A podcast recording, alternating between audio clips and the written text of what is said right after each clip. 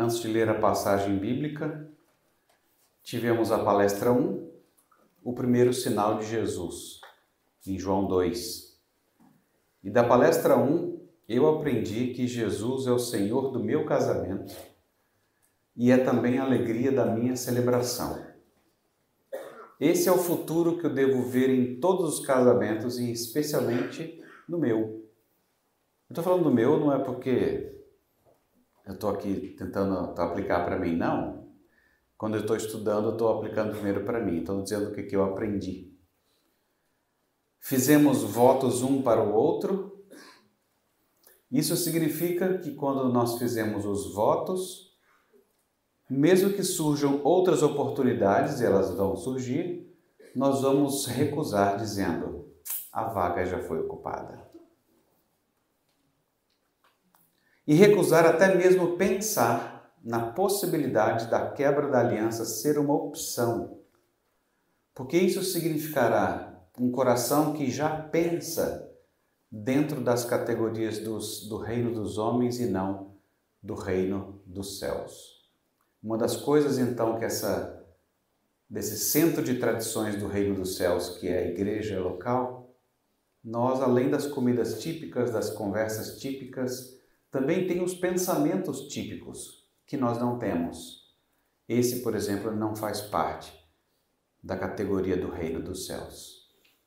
Isso da palestra 1, do primeiro sinal de Jesus Cristo. Hoje, o segundo sinal, para poder tentar responder à questão a quem você apresenta seus problemas.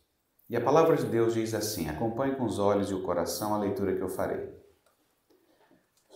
Dirigiu-se de novo a Caná da Galiléia, onde da água fizera vinho. Ora, havia um oficial do rei cujo filho estava doente em Cafarnaum. Tendo ouvido dizer que Jesus viera da Judéia para Galiléia, foi ter com ele e lhe rogou que descesse para curar seu filho, que estava à morte. Então Jesus lhe disse: Se porventura não virdes sinais e prodígios, de modo nenhum crereis. Rogou-lhe o oficial: Senhor, Desce, antes que meu filho morra. Vai, disse Jesus. Teu filho vive. O homem creu na palavra de Jesus e partiu. Já ele descia quando seus servos lhe vieram ao encontro, anunciando-lhe que o seu filho vivia. Então, indagou eles a que hora o seu filho se sentira melhor. Informaram. Ontem, a hora sétima, a febre o deixou. Com isto, Reconheceu o pai ser aquela precisamente a hora em que Jesus lhe dissera: Teu filho vive. E creu ele e toda a sua casa. Foi este o segundo sinal que fez Jesus depois de vir da Judéia para a Galiléia. Vamos falar com nosso Deus uma vez mais? Bom Deus e Pai, lemos a tua palavra, desejamos ouvir a tua voz. Faze isso, Senhor, no nome de Jesus. Amém. O segundo sinal é uma cura realizada à distância.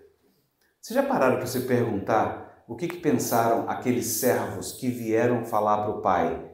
Não precisa mais de Jesus, não. Ele ficou bom. É o ponto de vista de quem estava lá, não é? Não diz isso na história, mas é em minha imaginação.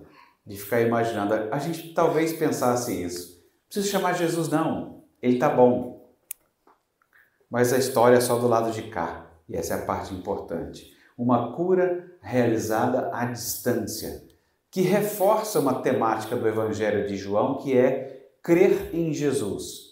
Lembra, o resumo que João dá no próprio Evangelho é dizer que, olha, esse Evangelho foi escrito para que as pessoas creiam que Jesus Cristo é o Filho de Deus. Essa é a temática do Evangelho de João. E esse milagre, ele é antecipado por um testemunho da mulher samaritana.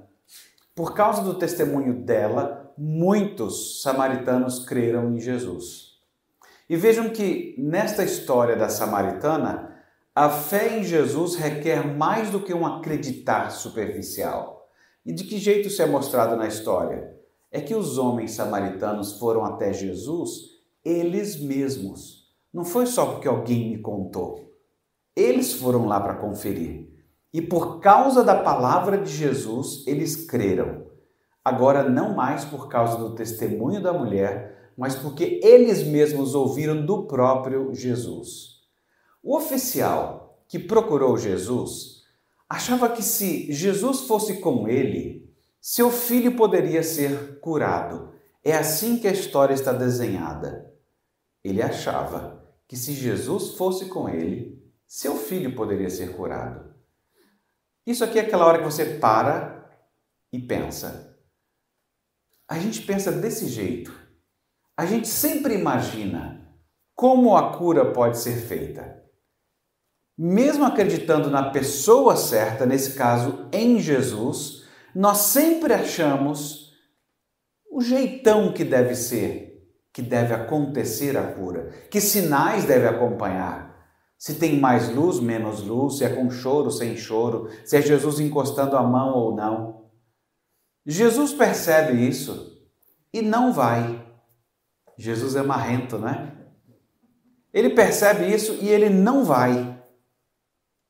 Talvez o oficial deve ter pensado que a presença dele seria necessária, porque quem sabe impondo as mãos.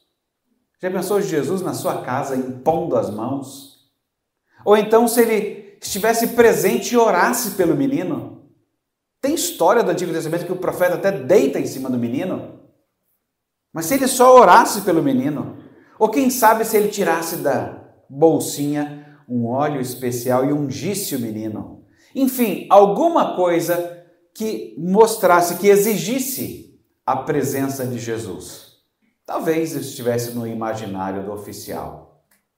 É assim que a gente imagina que as coisas aconteçam. Isso mostra que ele ainda não havia entendido plenamente quem era Jesus. E para isso Jesus diz: Eu não vou. Agora, pensa um pouquinho de que jeito que você costuma fazer. Porque nós gostamos de impor condições para Deus responder. Às vezes de modo até irrefletido, é, meio irresponsável e irrefletido, você fazer jogos com Deus. Ah, cara, eu sei que tem ensaio do conjunto, mas eu não... Sabe quando você não está no clima? E, se o telefone tocar agora, eu não vou. Sabe esses jogos? Se o liquidificador desligado da parede, se ele funcionar, aí eu vou. Você faz jogos até pensando em pegar Deus assim no contrapé, não é? Nisso ele não vai conseguir fazer, ou isso ele vai conseguir fazer. Enfim. Ou então, se ela disser, vou dar água para os seus camelos, essa é a mulher. Mas a gente não tem camelo, né? Então, se ela disser, vou dar água para o seu hamster, sei lá. Ou então, no modelo mais contemporâneo, se ela vier e disser que vai carregar minha moto elétrica na tomada, é ela.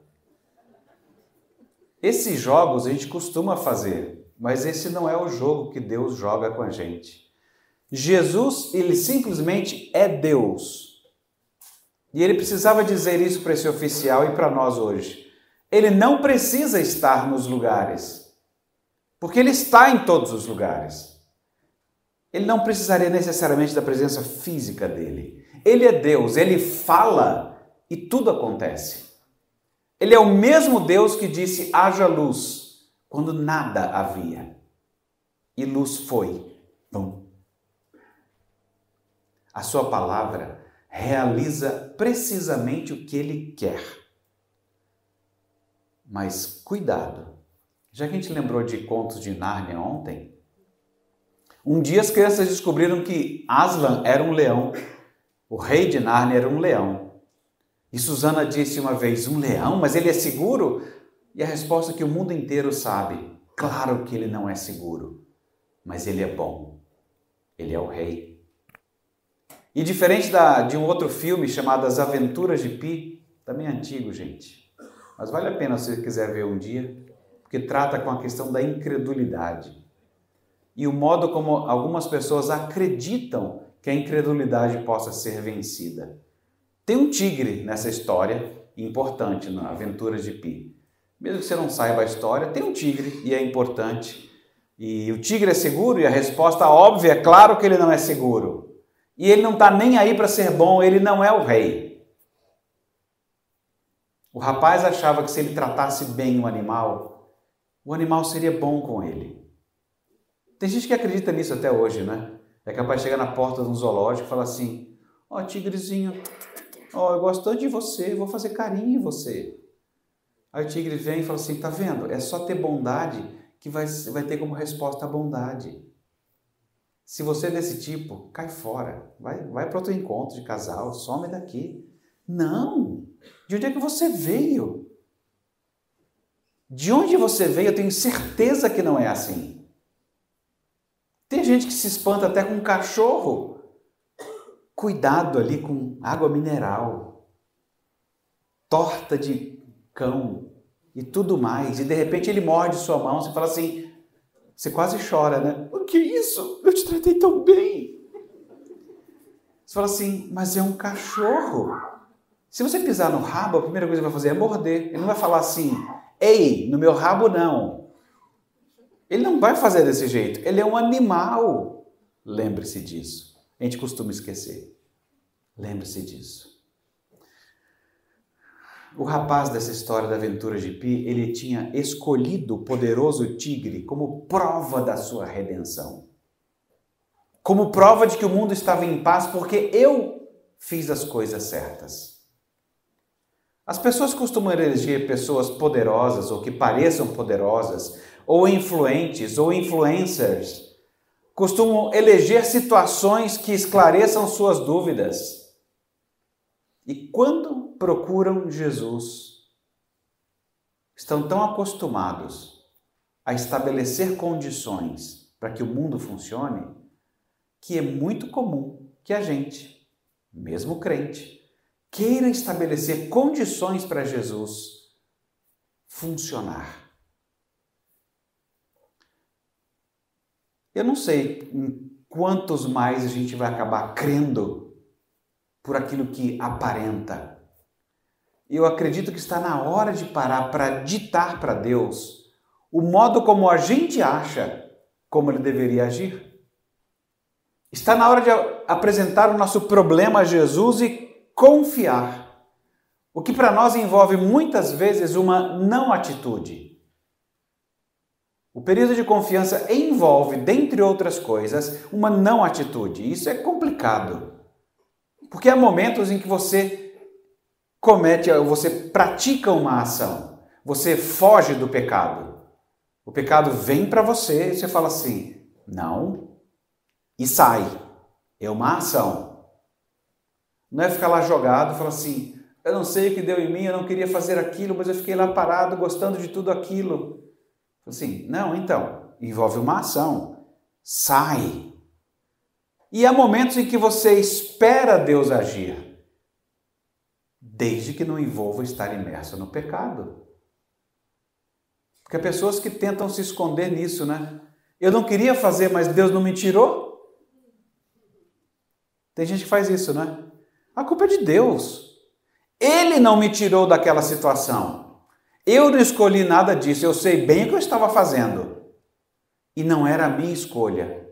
Mas aí tem uma hora que dá um branco, né? Tum, aconteceu. É mais ou menos quando você fala para filhos, e vocês já foram filhos, certamente, senão vocês não estavam aqui. É, o que aconteceu com o copo? Ele quebrou. Falei assim, sério? O que aconteceu? Eu não sei. Ele caiu. Falei, cara, um copo suicida. Tem copos que são assim mesmo, sabe? Ele não aguenta a situação de ser vidro, ele gostaria de ser outra coisa. E ele não aguenta, ele se joga. A gente acaba tirando o sujeito da ação. É muito comum a gente fazer isso com o pecado. A gente tira nós tiramos a nós mesmos, nós não somos sujeitos da ação e de repente a gente fala assim: eu não sei como é que foi. Parece Arão explicando ao bezerro, né? Sei lá, eu joguei o ouro no fogo e o negócio formou lá. E está escrito de dois jeitos na Bíblia, né? Que houve uma coisa mágica ou que foi ele mesmo formando. A gente vai ter que escolher, não é? Isso é complicado, né? Olha, um exemplo claro de quietude necessária para não ficar confuso com a questão do pecado é quando Deus disciplina o seu coração e você se entristece. Você confessa pecado para Deus e você fica triste, triste. E parece que aquela tristeza não vai passar. E o que, que você faz? Sabe, essa hora é difícil. Não, não tem nada que você consiga fazer. É por isso que eu gosto de outras religiões, sabia? Em outras religiões eu saberia o que fazer. Eu estou triste porque eu pequei, eu já sei o que eu vou fazer. Eu vou dar volta nesse hotel de joelho, até esfolar tudo. Mas aí eu terei sabido que eu fiz alguma coisa para ser perdoado. Eu gosto disso.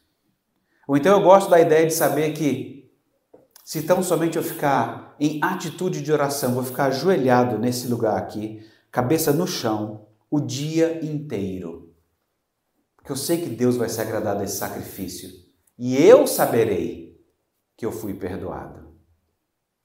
Mas no Evangelho, na vida cristã, não é desse jeito. Deus fala, eu te perdoei. E o que você tem que fazer? Acreditar que Ele disse que te perdoou. Aí você fala assim, mas não é uma sensaçãozinha aí, um, sei lá, um, né? Para dar uma levantada na gente. Aí Deus olha e fala: Não. Só acredita que eu te perdoei. Do mesmo jeito que ele disse para o oficial: Eu não vou lá. Eu não vou dar aquela levantadinha que você está esperando. Eu disse: Acredita. E a gente é tão sem vergonha que é capaz de você dizer para alguém assim: Rapaz, sabe aquela vaga que eu te falei? Garantido. Garant... Sabe quem falou? Doutor Fulano. Aí você fala, uai, então eu posso acreditar no doutor Fulano que ele garantiu, homem de palavra, mas eu não posso acreditar em Deus, que é o Deus de palavra. A gente faz trocas, né? A gente faz trocas muito estranhas. Então, ah, esse momento de quietude, de você ficar quieto, faça só o que você sabe. Mas eu não estou sentindo nada que Deus perdoou. Você nem, nem espera que você sinta nada mesmo. Só que você acredite que Ele fez isso para você.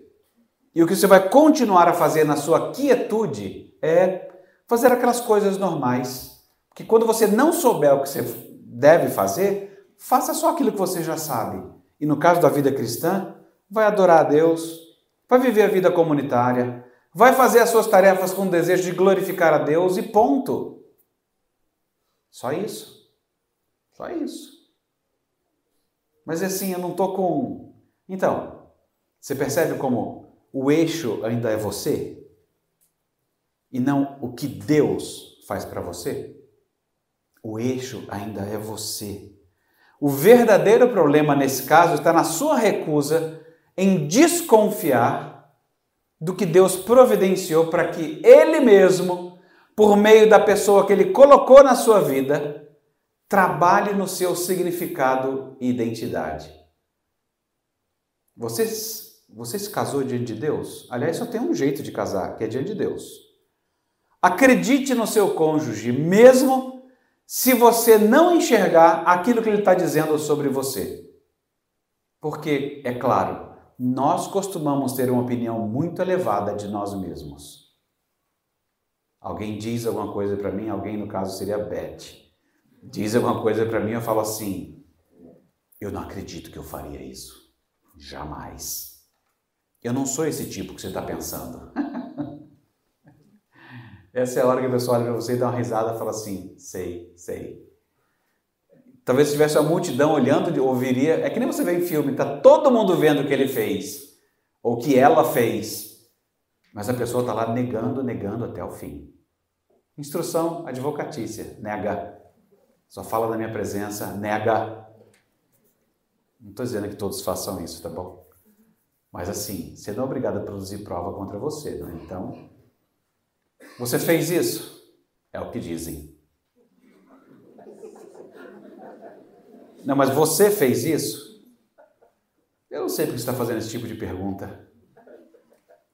Por que está tão interessado em saber? Aliás, eu tô achando estranho esse seu tom. Aí daqui a pouco o negócio tá virado, né? Por que tá esse jeito? Aí fala assim: peraí, peraí, peraí, peraí.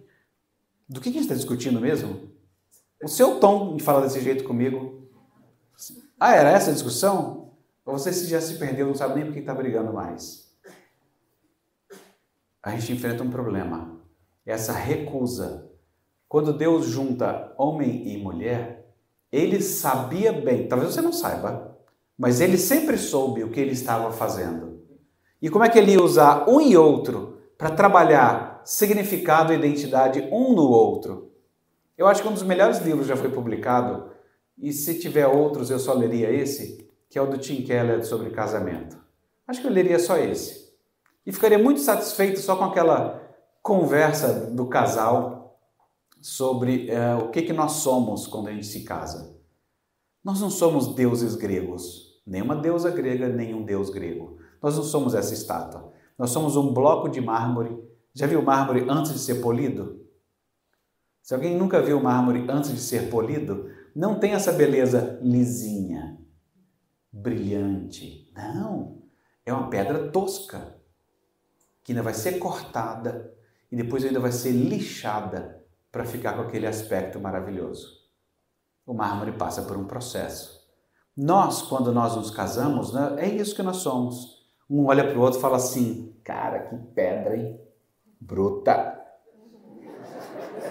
coisa fina. E você é como um arquiteto que olha para um terreno medonho como esse e fala assim: estou vendo uma grande possibilidade aqui. Vem outra pessoa e vê um buraco. Mas outra pessoa vê possibilidades. É isso que você deve ter enxergado quando encontrou um ao outro. Uma pedra bruta, complicada, cheia de pontas e arestas. Mas, como crente, você olhou e falou assim: beleza, eu estou vendo a obra que Deus está fazendo nessa pessoa e é uma alegria fazer parte desse processo. Perceberam? Não é processo acabado. Deus continua a agir em um e no outro. E você entra no processo para ajudar nesse polimento, para que dali saia alguma coisa. É isso que nós fazemos, porque senão você se ilude, não é? achando que é uma baita de uma pedra de mármore polida que você pegou de cara e você sabe que não é. Homens, não se iludam com a maquiagem do casamento. Eu não estou dizendo isso para diminuir vocês, meninas, de jeito nenhum. Mas sempre me chamou muito a atenção isso em casamento. Porque às vezes você nem reconhece a pessoa. Você olha e fala assim: Fulana? E assim, eu, eu faço isso numa boa internamente, eu não exponho nada. É tudo assim, sem mexer um músculo. Para a pessoa nem perguntar nada. Mas você estranha, assim, no máximo, às vezes, a testa faz um. Que essa é a pessoa, né? Aí você, com o tempo, vai identificando quem é quem. Sabe por que, que eu acho o máximo isso? é porque, de algum modo, isso não é usar. Eu usaria mais esse mensagem de casamento, acho que eu não tenho usado devidamente. Eu não queria constranger ninguém, mas eu gostaria de dizer algo do tipo assim: gente, que alegria estar nessa festa de casamento e saber que o maquiador está presente. E quem é o maquiador? É o noivo. É o noivo quem vai apresentar a mulher sem ruga e sem mancha. Ele é o maquiador. Às vezes as mulheres não acreditam nisso e põem a maquiagem. Entendeu? Fala assim, cara, não sei se esse cara vai trabalhar isso direito. Deixa eu ir num profissional. Só que esse não é de fato o profissional. Quem Deus escolheu para sua vida e vai trabalhar em você, para você ser apresentada naquele dia final, sem mancha e sem ruga, é o seu homem. Aquele que Deus colocou para estar com você. Esse é o seu trabalho senhor maquiador. Além de descobrir ontem que era uma noiva, hoje você descobre que é um maquiador. A vida está complicada, não está não?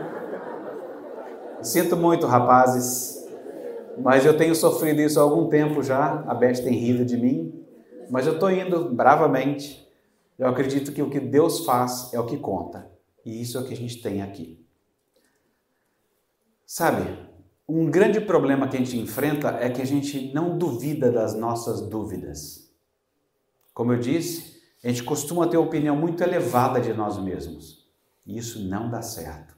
Deus nos colocou um cônjuges para que essa elaboração aconteça, que essas pedras brutas nas quais Deus já vem trabalhando, você entre no projeto e continue o trabalho. Então não é de estranhar que a minha esposa possa ser uma opositora minha.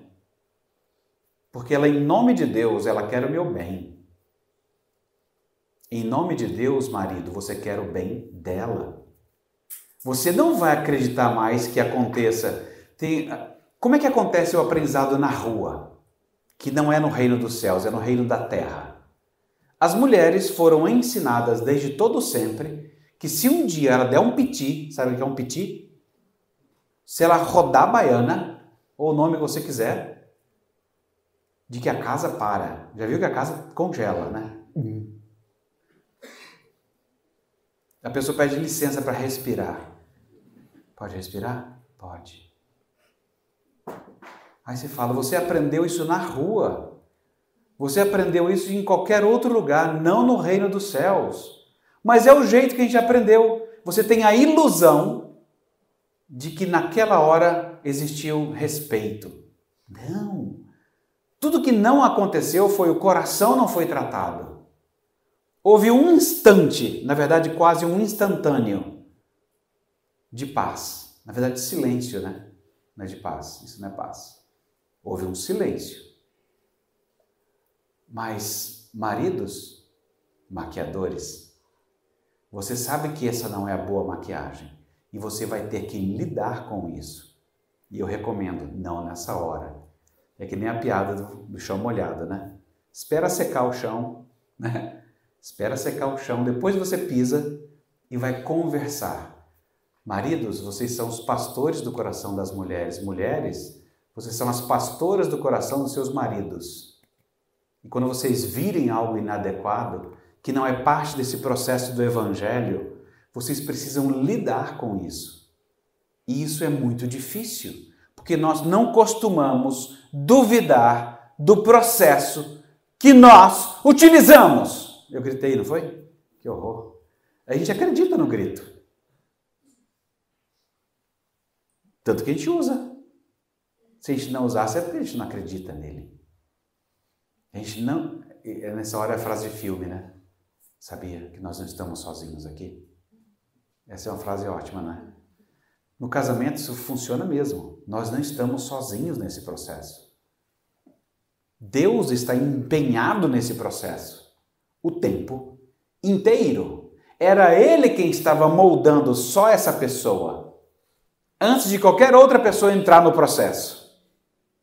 É Ele quem tem continuado a moldar essa pessoa.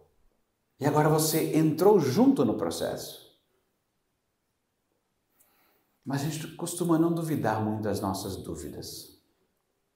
A sugestão, a mais simples, derrame seu coração para Jesus. O oficial do rei veio e disse: Eu tenho um problema. Meu filho está morrendo. Eu estou sofrendo com isso. Que, que Jesus disse? Observe bem a resposta de Jesus, porque isso é costumeiramente o que ele vai responder para você. Alguém chega, derrama a sua necessidade a Jesus. E a primeira coisa que Jesus vai dizer é, é tudo bem, que bom que você veio até a mim, é o lugar que você tem que vir mesmo. Mas só para você saber, para ficar claro, né, a gente está no mundo, tudo tem que ficar muito claro. Ah, eu não vou fazer as coisas do jeito que você espera. Porque o que eu desejo mesmo é que você mude a gravitação do seu coração, que fique ao redor de mim e não de você. Tudo bem? É o que você vai ouvir de Jesus sempre. Como ele disse para esse oficial: Eu vou fazer as coisas, mas não é do jeito que você imagina. E se você estiver disposto a confiar em Jesus dessa forma, ele vai curar você. Eu não tenho a menor dúvida de afirmar isso. Está afirmado na palavra. Ele vai fazer isso. Mas fala, então, se eu não, se eu não tiver visto cura, então. Então, esse é um tratamento longo, porque essa história de gravitar ao redor de mim mesmo e passar a gravitar ao redor de Cristo, ele é um processo complicado. Porque nem sempre você, crente, você vai acreditar nisso. Porque você vai começar a ter a sensação de que eu estou me despedaçando. Sabe quando, aqueles filmes que o cara vai virando. Não é purpurina, mas. Vai virando uma coisa, vai sumindo, que nem o do Thanos lá vai desintegrando. Você sente que você vai perdendo coisas de você mesmo. E você não quer isso. Aí você fala, uai? Você não entendeu que você tem que morrer para viver? Você não entendeu que você tinha um coração de pedra que eu tenho que arrancar para colocar um coração de verdade? E você está estranhando que eu estou tirando pedaços de você? É esse o trabalho de Deus em nós, formar Cristo em nós. E Ele vai tirar pedaços. Eu só estou avisando antes, porque a gente não vai gostar o tempo todo disso. É bonito de ouvir. É como é bonito ver sempre uma obra, uma escultura, ou qualquer obra entalhada em madeira. Você olha e fala assim: que beleza! E você esqueceu de todos os cortes que foram dados para chegar naquele que beleza. A apreciação da arte existe nesses casos porque muito corte aconteceu. É por isso que a gente vai ficar assim, mas eu estou acreditando mais em mim mesmo e não em quem você colocou na minha vida. Ele não vai fazer do jeito que você está imaginando. A temática do crer está aqui nesse texto para mostrar que Jesus sabe o que nós mais precisamos. Nós precisamos dele, de crer nele, de confiar nele. E que este é exatamente o problema para aqueles que confiam em si mesmos. Além disso, a obra de Jesus já aponta para um aspecto muito interessante, porque ele cura alguém que não é de Israel. A confiança mostrada que precedeu esse sinal é de muitos samaritanos que também creram em Jesus e que eram também fora de Israel. Porque a obra de Jesus Cristo ela não conhece fronteiras. Portanto, brasileiros e brasileiras, lembro isso até hoje. Está aqui, não sai daqui. Nós também não somos de lá, nós somos enxertados. Mas não se sinta mal, porque a obra de Jesus não conhece fronteiras. Jesus atua também aqui no Brasil. Portanto, pode apresentar o seu problema a Ele. Além dele ser o seu Salvador, ele sabe tudo o que você está passando. Ah, depende, né, pastor? Nem tudo. Porque tem uns assuntos que Jesus não toca, né? Tem assunto que é, não sei, é coisa nossa aqui que a gente inventou dessa humanidade aqui. Que eu não, eu não quero nem conversar porque eu fico meio sem graça e tal. Se bem que hoje em dia, dadas as produções culturais que existem, as pessoas não têm mais vergonha de falar coisa nenhuma relacionada a sexo. De dinheiro, não, por favor. De dinheiro a gente não fala publicamente. Mas de sexo, pff, rasgadamente. Pois é. Às vezes a gente ainda pensa isso, né? Que Deus, ele entende de muita coisa, mas desses assuntos assim, essas dificuldades aí, ele não manja muito não. É aquela hora que você tem que parar e falar assim: peraí, peraí, peraí. Quem criou a gente? Deus. Quem colocou sexualidade na gente? Deus. Quem conhece as regras do jogo para valer? Ele. Ele deve saber, não é? Como é que funciona a coisa. Não seria sem razão que o escritor de Hebreus escreve assim: Olha, já que nós temos Jesus como grande sumo sacerdote, vamos conservar firmes a nossa confissão? Porque a gente não tem um sumo sacerdote que ele não, não consegue se compadecer das nossas fraquezas. Ele foi tentado em todas as coisas, a nossa semelhança, mas sem pecado. Ele sabe o que você passa. É por isso que você pode se achegar a Ele confiadamente e você vai receber misericórdia e graça em ocasião oportuna. Eu só fiz uma pequena Hebreus 4 de um jeito bem parecido com Hebreus 4, se você sabe o texto. Isso significa o quê? Eu preciso apresentar meu problema a Ele. Mas de que jeito que uh, Deus age? Eu não sei se vocês perceberam, as denominações elas podem divergir no modo como elas escolhem pessoas para dirigir as coisas, isso não importa muito, desde que você fique muito à vontade com a sua própria denominação. Mas cada denominação ele colocou líderes de um certo jeito. Ele deu instruções na sua palavra de como esses líderes devem ser buscados, procurados, eleitos isso significa que você vai ver essa ação de Deus de modo bem corriqueiro. Alguém comentou do Chosen ontem, né? Só que, só que sim, só que não. Uns odeiam, outros gostam. Talvez uma das poucas coisas razoáveis em qualquer produção cultural, de qualquer tipo, Chosen incluído, é, é algumas dessas produções mostrarem um certo tipo de cristianismo ou de fé cristã muito no cotidiano.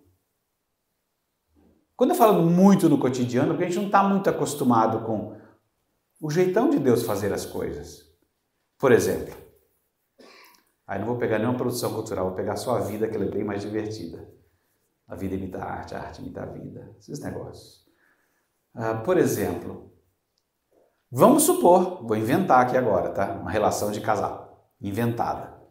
Vamos supor que um dos cônjuges tenha muita dificuldade de pedir perdão. Estou inventando que isso pode acontecer, sabia? Você não sabia disso. Isso pode acontecer. Então abre o olho, presta atenção, que isso pode acontecer. Um dos cônjuges tem muita dificuldade de pedir perdão.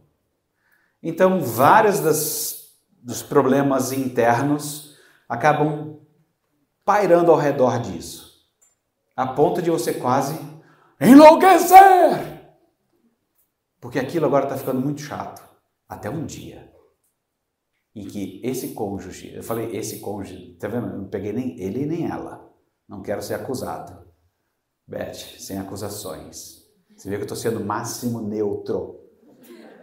Um cônjuge, desse que tem uma dificuldade imensa de pedir perdão, chega um dia e fala assim: querido ou querida, não sei qual é o caso, é, eu queria pedir perdão por uma coisa aqui. Nessa hora você não vai ouvir o oh! não tem anjo cantando, não tem uma música de fundo. Deus é bom para mim. Não tem nada tocando, simplesmente uma ação corriqueira. Mas quando você a vir, você sabe não foi carne nem sangue que tu revelou, mas Cristo. Você está diante de um sinal, de uma ação poderosa de Deus, só que no cotidiano. Quer ver outra cena do cotidiano? Pensa um sabadão feliz, tá tudo indo bem, pizza zona, fim da noite, e todo mundo feliz. Dá uma parada, pensa nessa cena meu Pai amado, tá indo tudo bem até agora, tô até com medo. E tá rolando até uma pizza muito gostosinha. Dá uma parada, porque isso não é normal. Essa cena só existe por causa de Cristo. Alguém morreu para essa cena existir. Você não está diante de algo corriqueiro. Então, isso que eu acho interessante do cotidiano. Cenas que jamais seriam esperadas ou que são muito difíceis, mas que você está vendo a ação de Deus em cada pedacinho. Não foi nada muito cheio de luzes ou vapores, Mas é comum. E a gente está inserido nisso. Por isso, o que, que você vai fazer? Fala assim, mas eu tenho procurado Jesus. Fala assim, então, procurar Jesus hoje inclui você procurar aqueles que ele estabeleceu com autoridade na comunidade que você se reúne. Aí você fala assim, mas eu não quero fazer isso. Ai, conversar com crente é um saco. Tem hora que é. Fala assim, peraí, eu não entendi. Eu estou até agora explicando esse negócio todo. Você fala assim, mas agora eu não quero? Como não quero?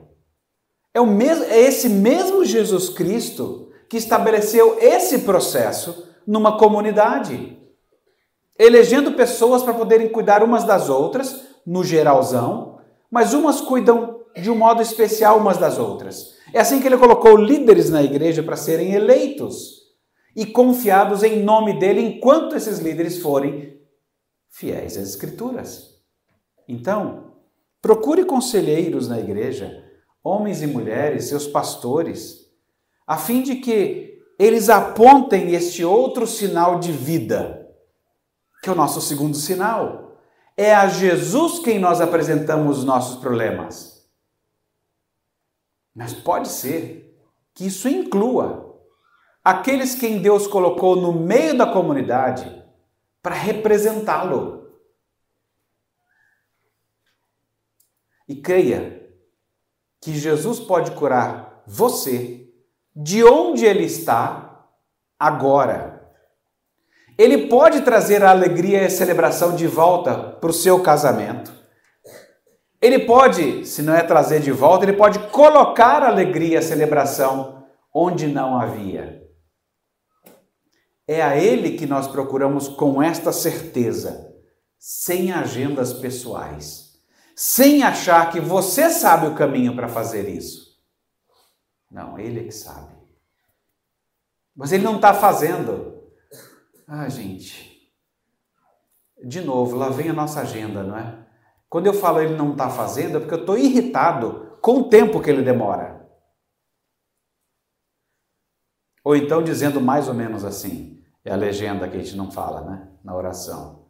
Deus, por favor, legenda, tá demorando, hein?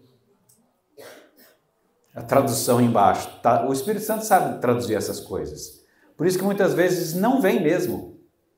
Você acha que faria num tempo melhor? Você acha que seria bom ter resolvido isso? Pois é. Tem gente se cansando pelo caminho e buscando outros conselhos e começando a aceitar propostas que não são do Evangelho. E aí você começa a pensar assim: Deus, eu já falei com ele 500 mil vezes.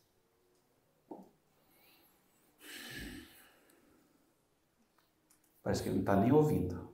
Ou, se está ouvindo, não está se importando. Então, peraí. E se? E se não foi Deus quem celebrou meu casamento?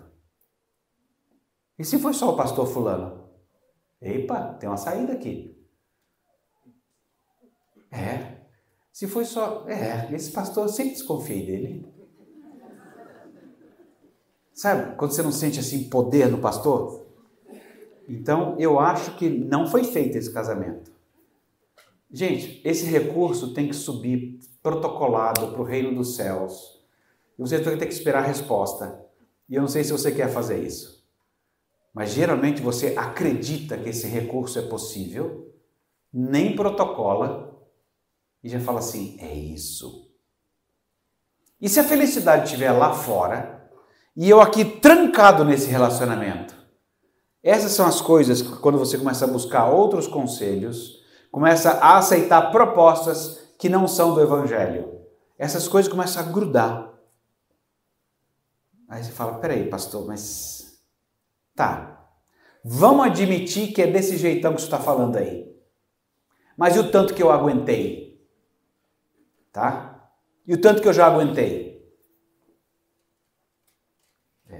Essa, essa eu não tinha ouvido ainda não. Gente, deixa eu deixar claro uma coisa aqui. É, eu não estou sugerindo que essas coisas sequer estejam erradas no seu conteúdo. Mas eu estou afirmando que quando nós buscamos conselho ou propostas que não são do Evangelho, é que mesmo uma coisa boa que nós desejemos, nós podemos pedir de um modo errado. Ou, mesmo coisas boas, eu posso pensar nelas de um modo errado. Afinal de contas, eu não estou sugerindo que esteja certo sofrer humilhação, ser agredido, uh, ser agredido verbalmente, fisicamente, desprezo, buscar a felicidade e achar que as coisas deveriam ser de um outro jeito. Nada disso é errado. Isso não está bom. Isso não é ok. Agora, o que não é certo mesmo é achar que você pode perceber essas coisas, desejá-las, só que ir por um outro caminho que não seja apresentar o seu problema a Jesus Cristo. Porque isso aqui é o X da questão. Quando a gente cansa de Jesus, é porque a gente cansa da demora dele, ou do caminho que ele escolheu, ou o jeito que parece, eu não estou vendo mudança. Vocês vão me desculpar, mas esses problemas eles são profundos. Geralmente as pessoas usam a figura do iceberg. Lembram? Titanic? Ah, tá. Então, um bloco de gelo. O bloco de gelo tem a partezinha que você vê, que é a vida que a gente vive. Mas tanta coisa já foi internalizada que talvez a gente nem tenha uma ideia muito clara do processo. É por isso que às vezes as brigas são interessantes, porque você fala alguma coisa que faz parte do que está debaixo d'água, mas para alguém que está com a cabeça para fora. Você está parecendo a sua mãe fazendo desse jeito. E a pobre alma nem tinha pensado no assunto é só uma ação reflexa de fazer. Óbvio que será parecido se é criado numa casa e não vai fazer alguma coisa parecida? Por favor, vê se presta atenção em alguma coisa mais relevante. O óbvio a gente já sabe. Mesmo porque nem é sábio abordar desse jeito. Você está falando para uma pessoa com a cabecinha para o lado de fora de alguma coisa profunda Quer ver o que é muito profundo? É a sua avó descrente. Fala assim: não deixa o chinelo virado, que chama a morte. Então, mesmo crente, eu, Tarcísio, crente, desde 1983, crente, por causa de Jesus Cristo. Se eu vir o chinelo virado, eu vou desvirar. Just in case, you know? Eu desviro hoje para provar a mim mesmo que eu não sou supersticioso. Que eu posso desvirar um chinelo por qualquer outra razão que não essa. Mas eu tenho que fazer esse movimento aqui até hoje. Eu não sei como é que eu internalizei isso. Ninguém me sentou, eu não imagino minha avó sentando a gente numa sala falando assim: Hoje eu vou ensinar para vocês o que é que traz morte. Ninguém sentou numa cadeira e explicou as coisas. Você vai pegando coisas aqui e acolá. Por isso que a vida com criança é bem interessante e intensa. Você não percebe que ela vai vendo o seu jeito.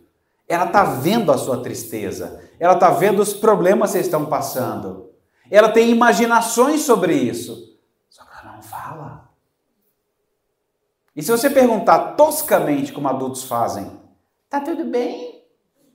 Ela vai responder, tá tudo bem. A gente é péssimo de fazer pergunta.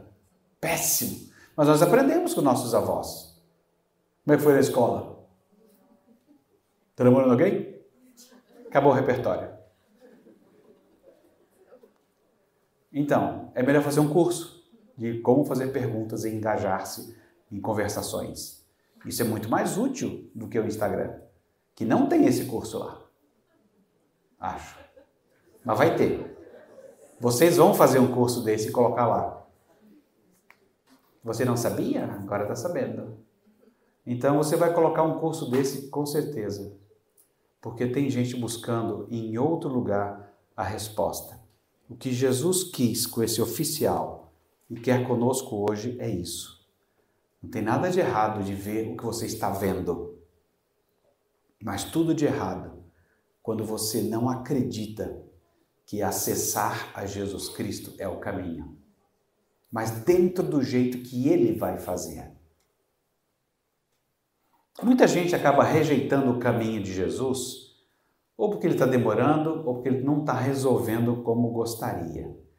Lembre-se que ele não vai fazer as coisas do jeito que você espera, porque ele quer mudar o centro de gravidade do seu coração, que está ao redor de você mesmo, para estar ao redor dele.